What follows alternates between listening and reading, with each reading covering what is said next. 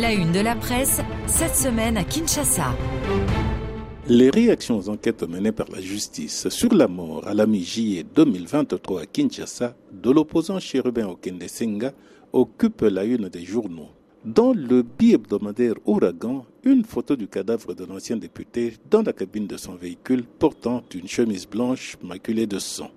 Okende, la thèse du suicide rejetée par Ensemble. Sous ce titre, le confrère rapporte que le porte-parole du parti Ensemble pour la République, auquel appartenait cet acteur politique de l'opposition, rejette, je cite, la conclusion des enquêtes menées par le parquet depuis la mort de l'opposant. La version du suicide a davantage indigné le président de la SADO, Jean-Claude Katende, qui l'a trouvé ridicule, peut-on encore lire dans ce journal, avant d'ajouter qu'un autre feuilleton s'ouvre dans le dossier Cherubin Okende.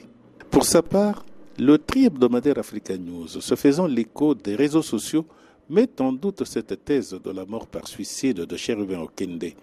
Sous le titre Okende, les photos qui infirment la version de la justice, les confrères de ce journal montrent le corps de Cherubin Okende sur le siège du conducteur en position couchée avec la ceinture de sécurité et sur une autre photo, un impact de balle sur la boîte à gants de la cabine. Autre titre, les préalables de Tshisekedi pour dialoguer avec Kagame. C'est dans le quotidien Le Phare qui s'est intéressé au séjour du président Félix Antoine Tshisekedi à Luanda, en Angola, où le chef de l'État congolais a eu des entretiens avec le président angolais, médiateur principal dans la crise entre la République démocratique du Congo et le Rwanda.